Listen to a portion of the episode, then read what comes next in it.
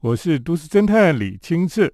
那么我们今天呢，跟大家来分享，那么关于我们这次带大家去建筑旅行哈。虽然疫情越来越觉得很紧张了，不过呢，呃，因为之前已经这个整个都规划好的古典音乐台的建筑旅行哈，那么我们还是就去进行这样子的一个建筑旅行。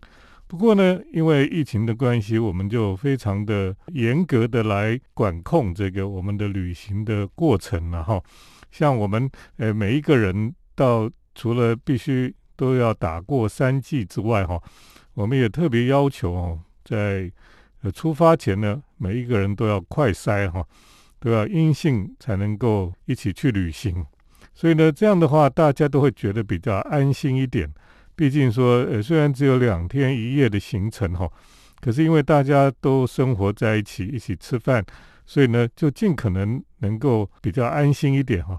所以都要呃出发前都要快筛，那么这样的话，大家就会比较安心。而且呢，我们所安排去的地方都是比较少有旅行团或是比较少有游客去的地方了哈。那我们两天一夜的行程呢，主要都是在苗栗附近哈。我想过去我们都很少在苗栗附近来旅行，而且我们通常会觉得说，嗯，那苗栗附近有什么好玩的东西呢？苗栗都很乡下吧，怎么会有什么好厉害的建筑了哈？那事实上，苗栗附近有一些建筑也是非常的令人觉得很不错的哈。所以呢，在今天在节目当中。也把我们去看过的这些建筑呢，那么来跟听众朋友来分享。那有一些听众朋友在呃来参加我们的建筑旅行哈，呃，可能是这一次可能来的有几位都是第一次参加的，那他们也很惊讶说，哎，为什么电台有这个建筑旅行的活动哈？那么都以前都不知道了哈。那以后或许或许我们会比较多来宣传。不过呢，因为过去有一些人他来参加过之后，他们就每一次几乎都会想来参加，所以呢，我们就基本上这个名额也不是很多了哈。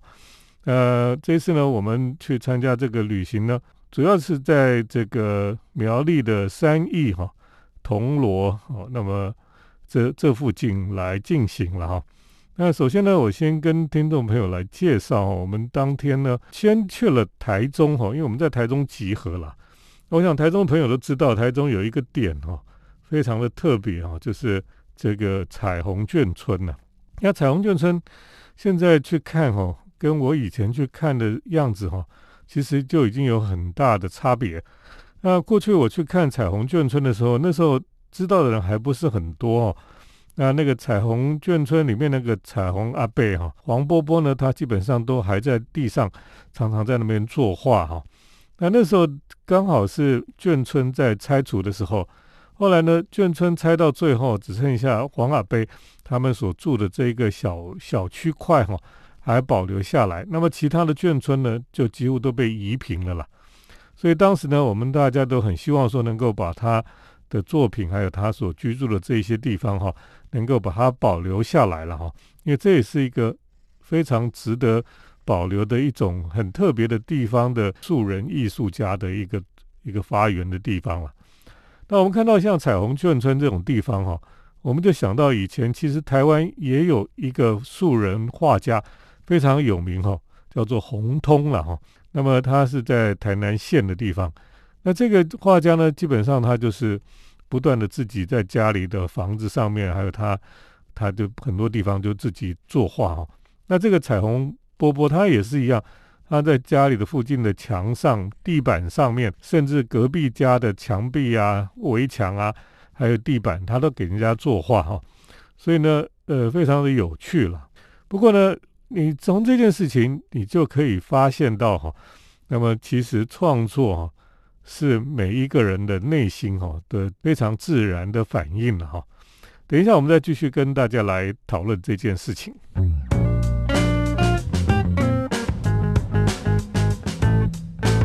欢迎回到我们建筑新乐园节目，我是都市侦探李清志。那我们在今天的节目里跟大家来分享哦，呃，我们四月就是春天的时候呢，呃电台办的建筑旅行哈，我带呃一些听众朋友们到中部地区哈去做建筑的探访。那我们也讲到说，其实因为疫情的呃越来越紧张，所以呢，我们的行程哈就管控的比较严格一点哦。啊我们每一个去去参加的人，出发前都要做快筛，都要打完三剂哈。所以基本上这样参加的人也觉得比较安全一点。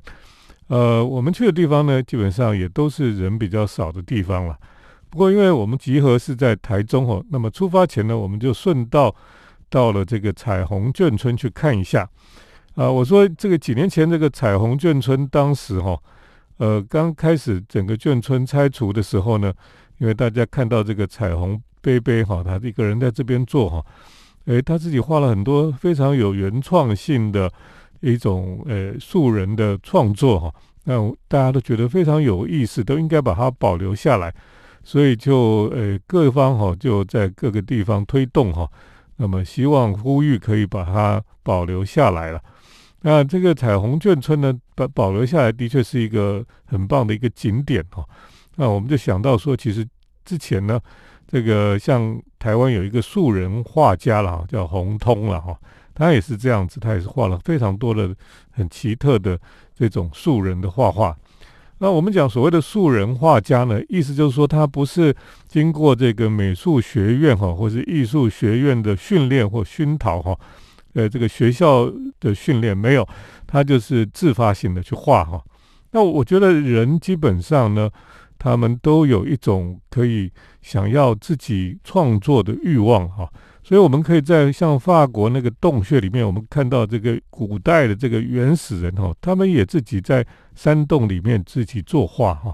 那很多历建筑史就说这个就是艺术的起源了哈。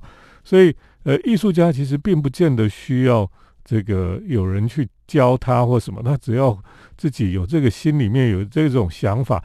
那他有这种欲望哦，他就会把它创作出来了哈。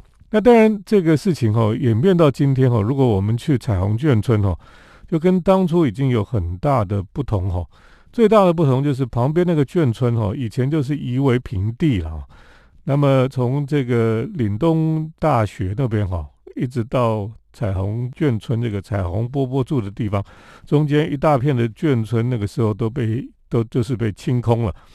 那你现在你去看的时候呢，基本上就是全部都是盖了大楼了哈，就是有建设公司把这个地都买掉了，然后就盖了大楼。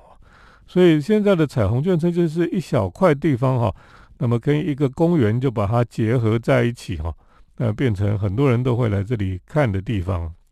不过现在还有一个很大的不同，就是整个彩虹眷村哈，就变得商业性就比较强烈了哈。因为呢，这个自从他有名以后呢，他就有了经纪人了哈。那么经纪人就帮助他哈，就把一些文创用品啊，什么什么都把它弄出来了哈。那就开始会有有收入啊等等的。可是他跟本来的这个呃经纪人又有一些冲突，或是有一些不愉快。后来又换了一个经纪人哈，结果呢，这个经纪人好像又跟他有很多的不同的冲突哈。那么现在就是搞得有点乌烟瘴气了哈。那如果各位在报章杂志都会看到这个彩虹波波哈跟经纪人之间的这种纠纷呢，现在很多了哈。那么呃这个事情就让人家觉得很遗憾。为什么呢？因为原本这个创作哈应该是非常的纯粹哈。那原本彩虹波波他的创作也是很纯粹。他就是为了内心自己的开心，自己喜欢的那种有一种创作的欲望，他就自己去创作，然后就创作的很开心。哦，本来是一个非常开心的事情，本来我们创作就是很开心的事情。可是当如果牵扯到利益，或者说你这个创作是为了为了商业，为了呃可以卖钱等等的哈，就会变得没有那么纯粹，没有那么单纯的时候呢，这个创作就不会太开心了。有的人当然，如果他赚到了钱，他会开心。可是他那个开心跟原本创作的满足感、跟成就感，还有那种内心的喜悦哈，是不一样的。所以这个彩虹眷村的这个波波，现在可能没有当初那么开心了哈，因为现在有很多利益上的问题了。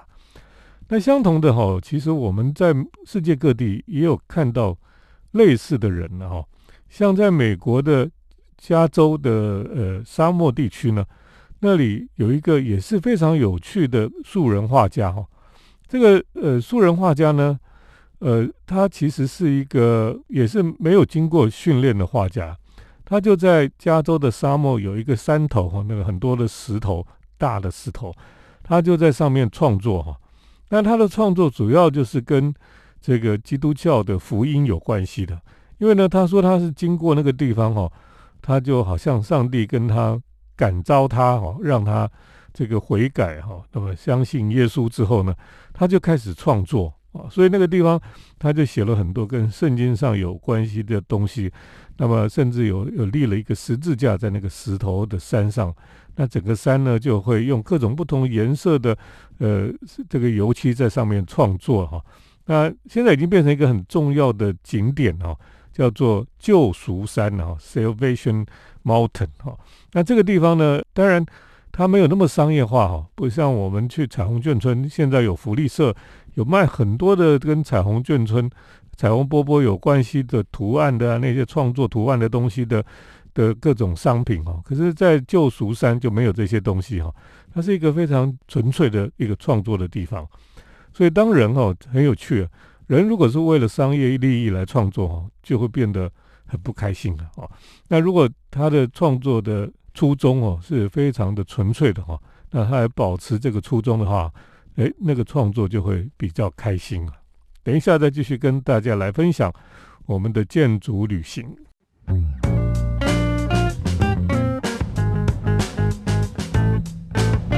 欢迎回到我们建筑新乐园节目，我是都市侦探李清志。那么，我们跟大家来分享我们在四月春天哈，那么带着古典音乐台的听众朋友去做的建筑旅行。那我知道有些人想跟没跟到哈，那没关系，就是我跟大家来分享一下。这次建筑旅行的收获，那我们呃有去三义哈，三义当然我们都知道，三义是一个木雕的一个重镇哈。那很多的人这个徒弟哈就在那边开始学习木雕哈。那有些人后来就成名了，那有些人继续在这边来来做木雕哈。那三义呢有现在有很多的所谓的木雕的博物馆啦，或是美术馆等等哈。不过有一个美术馆非常的漂亮哈，这个美术馆呢就是富贵三义哈的美术馆，那它里面也有一个餐厅哦，叫做富贵牡丹呐哈，呃，整个富贵三义的美术馆呢是由半亩堂这个建筑公司哈他们所设计的。那我们知道半亩堂在台中哈，他们设计了一些作品，大家都可以感受到。这个半亩堂的作品呢，非常看重这个节气了哈，就是整个四季的变化，那么也很看重人跟整个大自然之间的融合，所以呢，它的建筑呢，基本上都会反映出这个呃自然的感觉。那么人在这个它的建筑物里面呢，都希望让人可以感受到自然的变化。那么在自然当中呢，人的心哈。可以得到宁静，可以得到这个陶冶哈。那如果我们去这个呃富贵三义美术馆的时候呢，你就会发现它整个造景，它整个呃路线路径的设计哈是非常讲究的哈。那从某一个角度来看哈，它甚至有一点像安藤忠雄的建筑一样哈，它很多部分也是用清水混凝土来处理哦。那么当然，它的建筑是盖在一个山坡地上面，所以呢，它就借着这个山坡地哈的高低差，那么在利用它道路哈整个路径呢，要进到这个美术馆的路径，它其实是有有有一个固定的路径，它会穿越竹林哈，那么来到一个空旷的地方，又有水池，又可以眺望哈。那么一个转折呢，又到另外一个地方去哈，又看到不同的东西，也有看到不同的艺术品。这个手段，这种设计的手法呢，其实跟安藤忠雄是蛮接近的哈。就是说，你可以想象得到，哎，安藤忠雄好像也是类似的手法在在处理。不过呢，其实这个都是从中国的园林哈去得到灵感的。其实我们讲这个安藤忠雄的空间的这种。设计哈，呃，很多时候有这个回游的路径哈。这个回游哦，在那个场域里面的回游哈，这样绕来绕去哈，基本上就是呃中国园林建筑里面的一种特色了哈。在中国的园林里面呢，你就走到哪里就会有一个框景，你会看到一个什么东西，然后一转弯又看到另外一个东西，或是一个转折呢，你又可以感受到不同的情境哈。所以呢，这个美术馆哈，基本上也是用这种手法哈来设计了哈。所以在这个当中呢，你可以感受到哈，他把人跟自然、哦建筑物跟自然，还有人跟艺术品之间的关系哈，处理得非常好。我认为这是一个很不错的一个作品哈。那么人在这个当中哦，可以感受到人跟这个自然跟艺术品之间的这种密切的互动啊啊，在那个当中，当然你可以去呃，这个美术馆有有它的餐厅哈，叫做富贵牡丹呐哈。那这个餐厅也可以有很华丽的料理可以来品尝了哈。不过最基本上哈，就是这个空间的确是设计的很不错了。那想要在这个当中哦，多去体会哈，多去去看哈。不过有有一点点小小的这个觉得比较没有办法这个让心定下来，反而是这些服务人员哈。那我当然可以理解哈，就是这个美术馆的服务人员看到有这么多人来参观的时候，其实他们很紧张了哈，因为。它有很多地方有水啊，有那个水池啊。那有些地方他都怕人家靠近会不会跌到这个水池里面去哈。那那个有些地方是利用石块，然后你是走过那个石块哈，然后才可以到另外一个地方。所以每一个地方哈，如果这个呃参观的人不小心哈，就可能会跌下去，发生危险哈。所以你就可以感受到这个服务人员真的都很紧张，然后他的介绍啊什么哈都会有点急促哈。所以让你觉得说，哎呦，我来这里怎么我想要比较安静下来，结果反而就会有一点紧张这样子哈。我想这也是呃管理单位哈，他们应该要想想看，怎么样让人哈可以悠游在当中了哈。我们常常讲说悠游，就是那个心境哈是可以很轻松的，而不是紧张兮兮的这样子。好，这是这个富贵山域的美术馆哈，其实是一个蛮值得去参观的地方。先跟大家介绍到这里，等一下我们继续再跟大家来分享。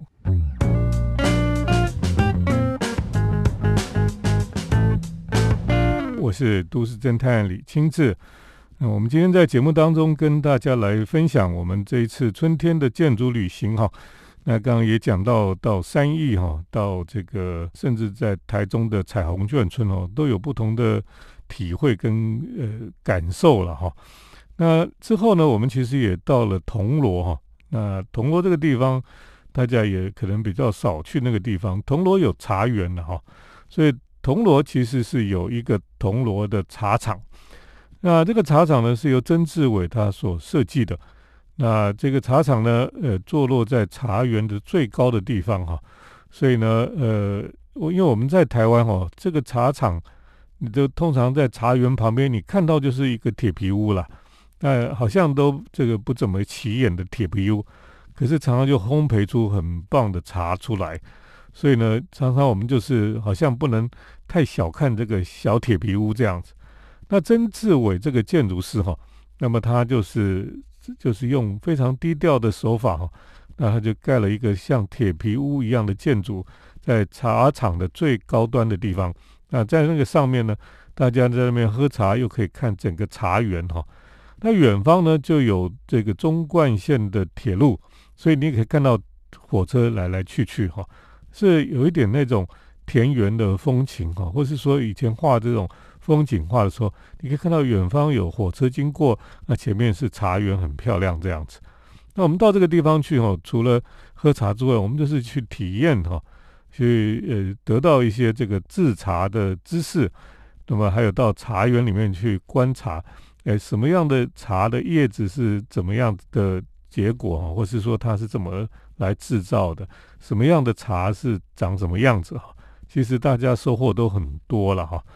那么也是有另外一个比较觉得比较可惜的事情，就是那个茶厂哦，你到那边喝茶的时候呢，你就发现这个介绍的人，呃，他还是很热心、很努力的介绍，而且他用扩音器哈，那么。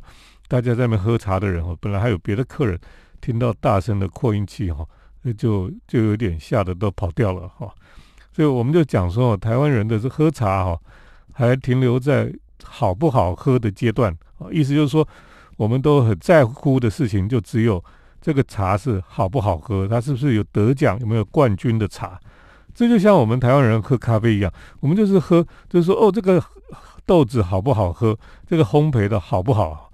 可是我们都忘记了很重要，就是喝茶其实是让我们的心境可以安静下来。那我们如果没有学习去享受这一段喝茶的时光，能够安静我们的心境哈，那其实这个茶其实是白喝了了哈。所以我们都还在学习了。我觉得我们台湾的喝茶文化哈，慢慢会进化到，诶，什么样可以让你的心境可以沉淀下来，那好好的去喝这一杯茶，我觉得这是比较重要的。那到底这个茶有没有得奖？哈，当然好喝不好喝，这个也是蛮重要。可是那个都还不是最重要，最重要是你可不可以找回你的清闲的心境？哈，那我觉得那才是比较重要的啦。那当然，我们的建筑旅行哦，这个每每一季大概会办一次吧。那么我们除了这个，后来我们也去了，呃，晚上也去住了这个呃泰安关子哈，这个非常特别的一个温泉旅馆哈。那这个温泉旅馆呢，基本上就是在台中哈非常有名的建筑师哈，他们所呃在在年轻的时候设计的了哈。除了这个之外呢，我们后来也去了呃秦美学的露营的场地哈。我们讲这个露营场地，其实就是秦美学在这个他们以前香格里拉乐园那里哈，他们重建起来的一些一些场域了哈。那么其中呢，就包括秦美学的山纳村哈，在那边看王文志的作品，那么也到好梦里哈。去欣赏这个萧有志所设计的树屋，最后呢，我们也去这个深大哈，就是秦美学的深大，去看曾志伟的建筑啊。那那边吃饭又享受这个大自然的树林。虽然天气有点热哈，可是在树林里面哈，你可以感受那个凉凉徐徐吹来的风哈。那大家就体会到那个很久没有体会过的这种自然跟健康的感觉了哈。所以心情都非常的开心了哈，那，这次呢，这种虽然只是两天一夜的建筑旅行哈，可是也是让大家体会到台湾也有不同美好的地方了哈。那将来我们会再举办，那再欢迎大家来参加。今天关于春天的建筑旅行呢，就先跟大家介绍到这里，谢谢听众朋友的收听。我们接下来呢是都市侦探的咖啡馆漫步单元。都市侦探的咖啡馆散步，